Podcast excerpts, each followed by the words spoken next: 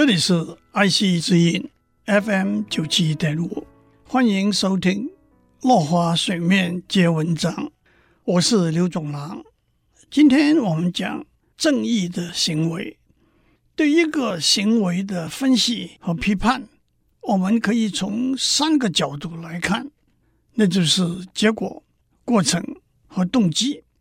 譬如勤奋读书这个行为，可能的结果是获得博士学位，发表有价值的学术著作；它可能的过程是努力、辛苦和满足、快乐的感觉；它可能的动机。是发掘和创造新知，因此，当我们评估勤奋读书是不是一个有意义和价值的行为的时候，要从自己选择评估的角度来下定论。又譬如投身医学工作这个行为，可能的结果是成为日进斗金的医师，或者到遥远贫穷的地方。参与无国界医生的工作，他可能的过程是读医学院所需的大笔花费和长时间的艰辛。他可能的动机是救人济世，造福人类。因此，当我们评估投身医学工作是不是一个有意义、有价值的行为的时候，也要从自己选择评估的角度来下定论。面对一个行为是不是合乎正义，我们也可以从这三个不同的角度来分析和批判。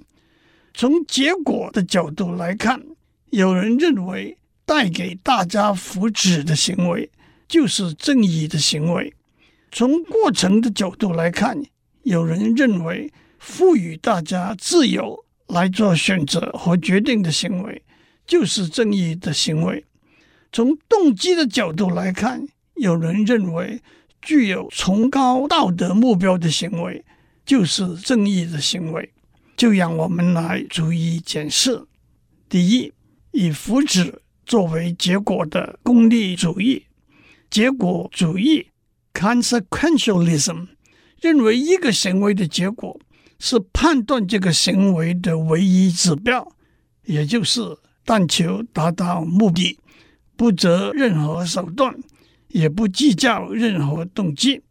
许多人把这句话算在意大利政治学家马基维里头上，因为这的确是他在政治学上的立场。虽然别人也讲过类似的话，举例来说。想要让女朋友开心，并一口咬定她不胖，为了选举能够选上，撒个小谎也无妨。为了打击商业竞争对手，就在市场上散播谣言，都是目的导向的行为。结果主义的一个特例就是功利主义 （utilitarianism）。功利主义者认为。增进共同生活福祉的行为，就是正义的行为。